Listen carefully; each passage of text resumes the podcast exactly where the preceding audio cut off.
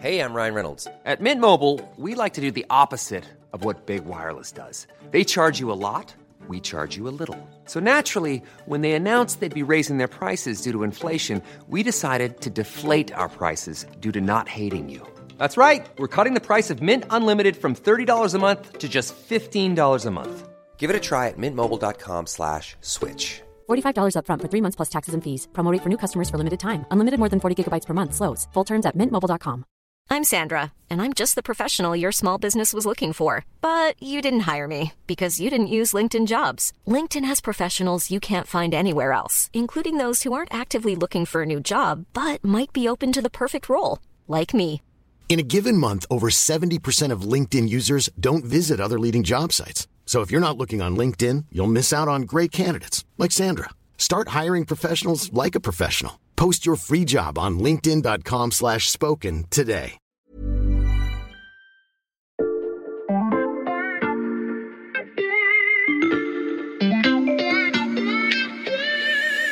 Way we're going to do it is the App Store. Ce qui fait la force de l'App Store, c'est qu'ils ont euh, créé des équipes dédiées qui vont euh, suivre et un peu chouchouter, pouponner euh, tous leurs développeurs. Il suffit pas juste de rentrer sur l'App Store, c'est comme dans une boîte de nuit, il faut aussi bien se tenir à l'intérieur.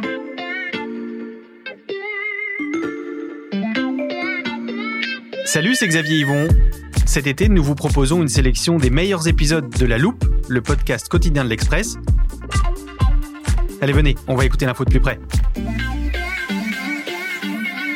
Pour écouter ce podcast, vous avez probablement pris votre smartphone ou votre tablette, vous avez appuyé du doigt sur l'écran pour ouvrir une plateforme d'écoute, bref, vous avez utilisé une app, une appli, une application, vous dites comme vous voulez, avant on disait logiciel, ces programmes qui vous permettent de faire des tas de choses, regarder une série, gérer votre agenda, lire des infos ou encore jouer à assembler des bonbons, certains se reconnaîtront, mais derrière ces petites icônes carrées que vous effleurez en permanence se cache tout un monde, un écosystème, des millions de personnes, une armée de l'ombre qui nourrit les catalogues d'applications. Le plus connu, qui est aussi le pionnier, c'est l'App Store. Et il est devenu l'arme fatale d'Apple dans la guerre de la tech mondiale. Quand on parle de tech à l'Express, on fait notamment appel à Raphaël Bloch du service économie. Alors pour ça, je vais ouvrir mon app de messagerie. Je lui écris et voilà, c'est envoyé. Entre Raphaël. Salut Xavier. Salut Raphaël, installe-toi. Pour commencer, on va remonter dans le temps, Raphaël, pas beaucoup, en 2007. These are not three separate devices. This is one device. And we are calling it iPhone. Steve Jobs, le fondateur d'Apple, qui annonce le lancement du tout premier iPhone. Oui, c'était il y a seulement 14 ans, mais notre vie à tous euh, depuis a changé avec les smartphones et surtout avec ces fameuses applications, Raphaël. Et c'est ça euh, finalement le vrai coup de génie euh, d'Apple, c'est pas tellement euh, l'iPhone, c'est plus ce qu'il a à l'intérieur, c'est-à-dire euh, l'App Store qui a été lancé un an après. Aujourd'hui, il y a euh, 1,8 million d'applications euh, dans ce magasin virtuel. L'App Store, c'était le premier, Raphaël, et c'est devenu presque un nom commun maintenant. Exactement, c'est-à-dire qu'on parle de l'App Store comme on parlerait euh, d'autres marques qui sont euh, très connues. Par exemple Kleenex, euh, Frigidaire. C'est devenu un nom générique qu'on utilise euh, eh bien pour euh, en fait qualifier euh, un magasin euh, virtuel. Mais même chez les concurrents d'Apple. Bah, en fait, justement, c'est le problème qu'ils rencontrent, c'est que, euh, par exemple, le principal concurrent d'Apple, à savoir Google, euh, a pas mal de difficultés. Ils ont baptisé euh, leur euh, bah, également App Store, en fait, euh, Google Play Store, c'est leur magasin euh, virtuel. Mais c'est vrai que les gens ont pris l'habitude, quand ils parlent des applications et des magasins en ligne, de parler d'App Store, alors que, en fait, c'est euh, le magasin en ligne d'Apple. Alors, celui d'Apple, l'App Store, donc, euh, il marche comment? Qui fabrique toutes ces applications?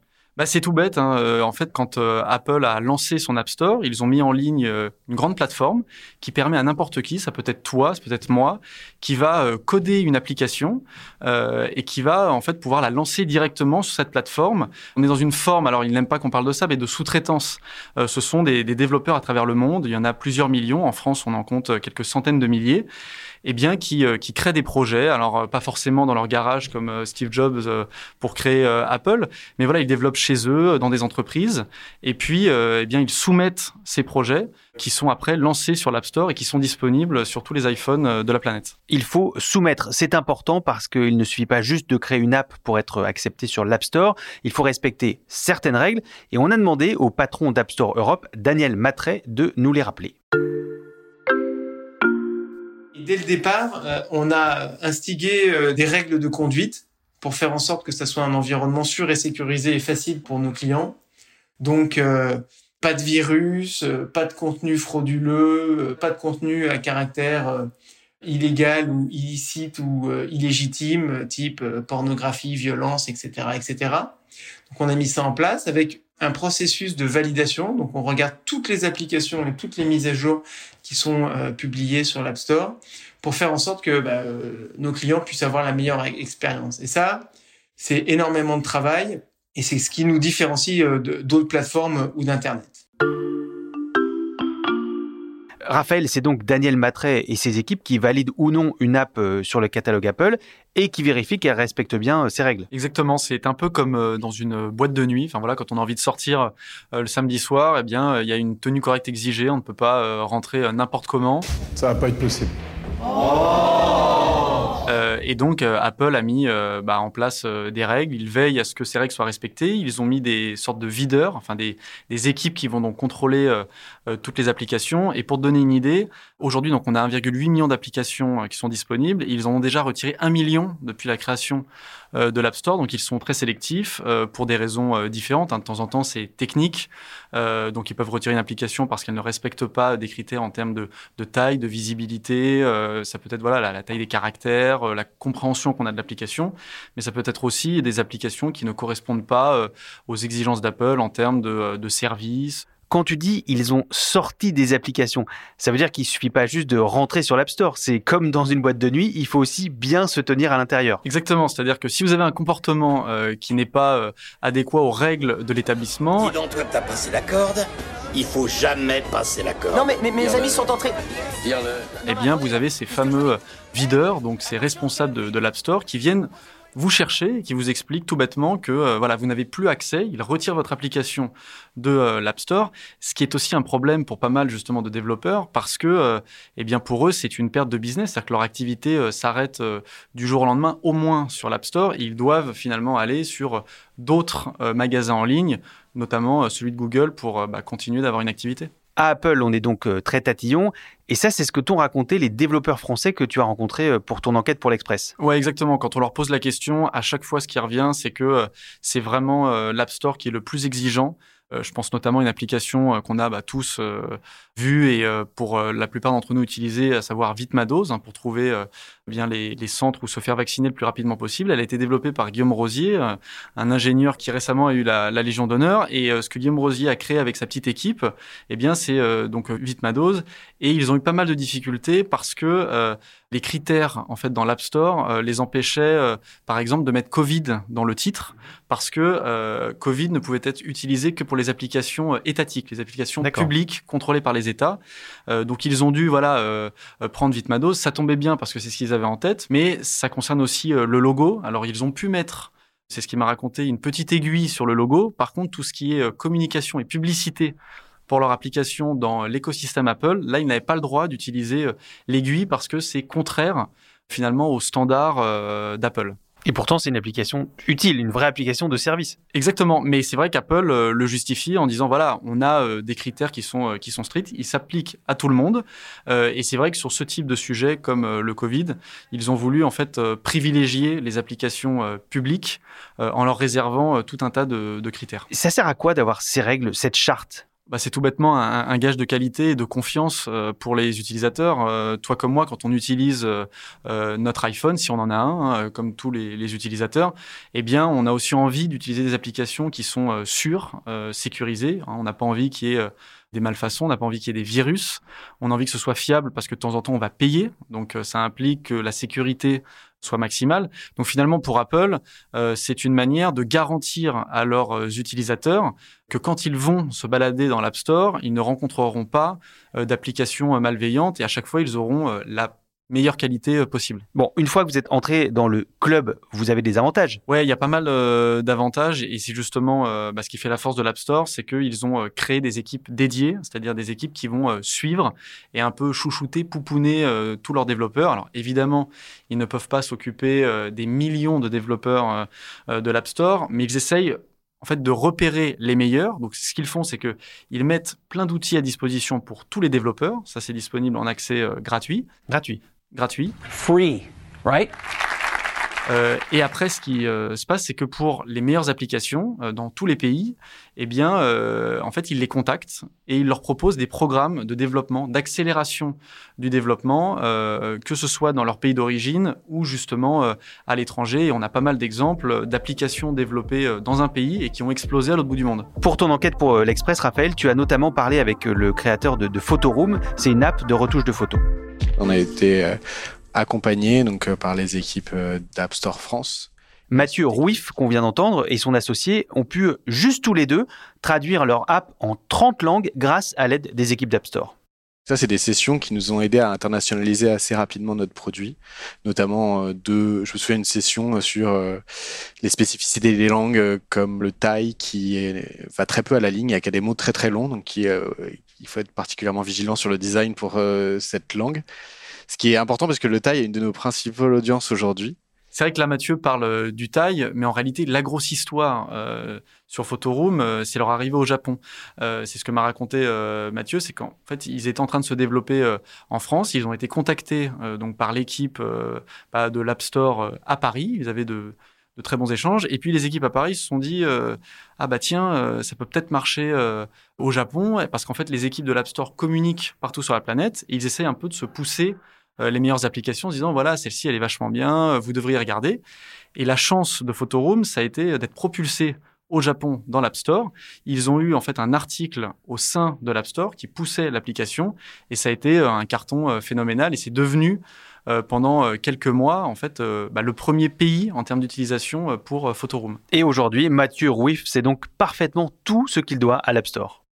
On est très content de donner euh, 30% des revenus de l'application Photoroom qui est payante, donc un abonnement payant. Il y a une version gratuite et une version payante à Apple parce que c'est vraiment des revenus qu'on n'aurait pas sans, sans cela.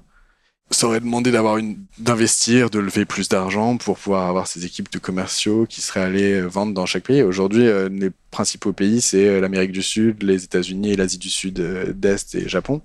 Jamais on n'aurait pu atteindre ça sans l'aide de l'App Store pour la distribution. On remercie tous les jours euh, l'App Store de nous distribuer euh, dans le monde entier. Really outstanding. Vous imaginez bien qu'Apple ne fait pas tout ce travail d'accompagnement uniquement pour recevoir des remerciements chaleureux. La marque à la pomme y trouve aussi bien sûr son intérêt et il n'est pas seulement financier.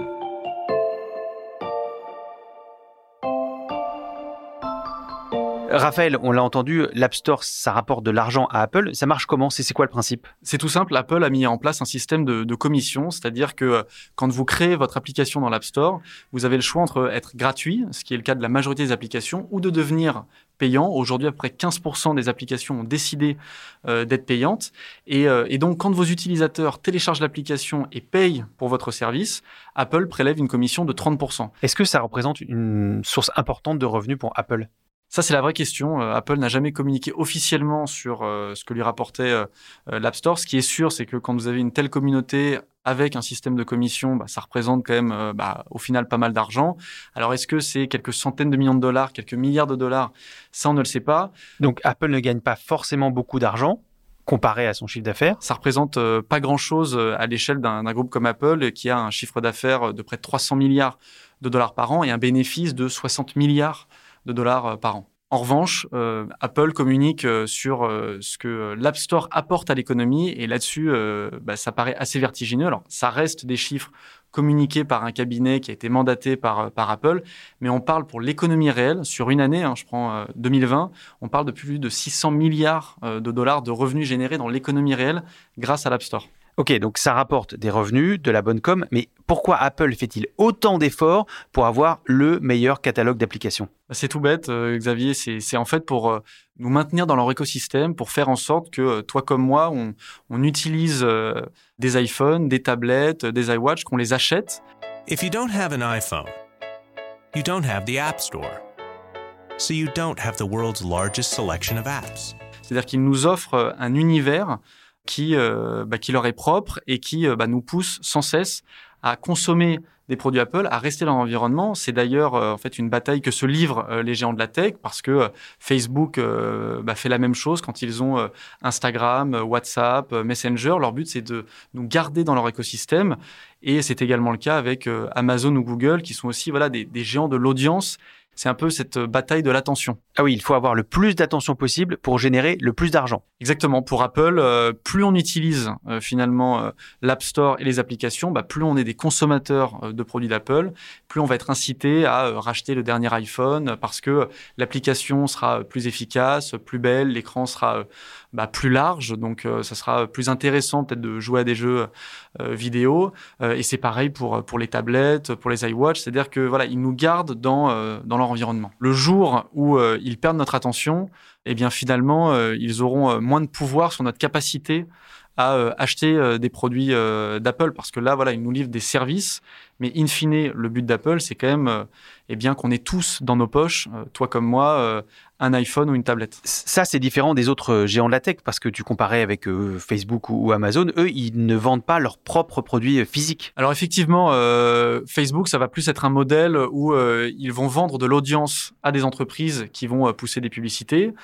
côté Google, c'est un peu le même modèle, c'est-à-dire qu'ils veulent le plus de trafic possible et qu'on utilise le plus possible le moteur de recherche pour derrière dire voilà, on a tant de trafic donc, en fait, si vous payez euh, tel ou tel prix pour une publicité, vous aurez une exposition suffisante.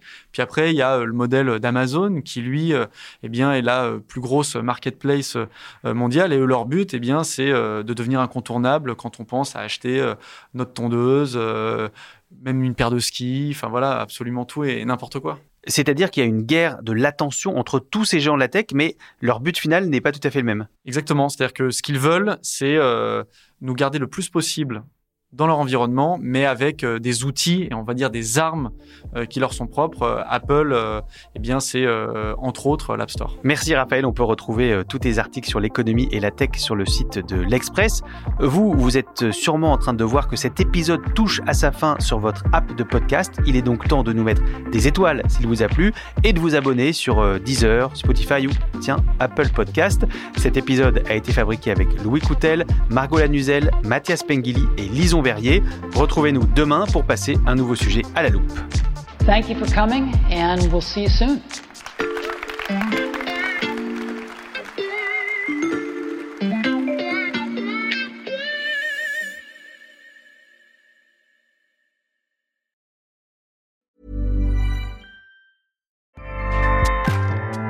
ACAST powers the world's best podcasts. Here's a show that we recommend. This is Roundabout Season 2, and we're back to share more stories from the road and the memories made along the way. We're talking rest stops, if we're stopping to get gas. You will be timed. you will be for sure. Misguided plans. I grew up in the city, so I have like, you know, a healthy fear of real extreme darkness. this was like wilderness a lot of laughs. Y'all weird, but you, yeah, you, you were different. Like you were real different, bro. I can't really put my finger on it. And so much more. Just goes to show that unexpected yeah. things sometimes are the best when it comes to a road trip. Roundabout Season 2, presented by Nissan, is live now with new episodes rolling out every Thursday. Listen and subscribe wherever you get your podcasts.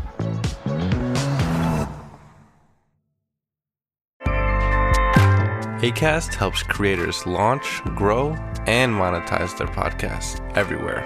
ACAST.com.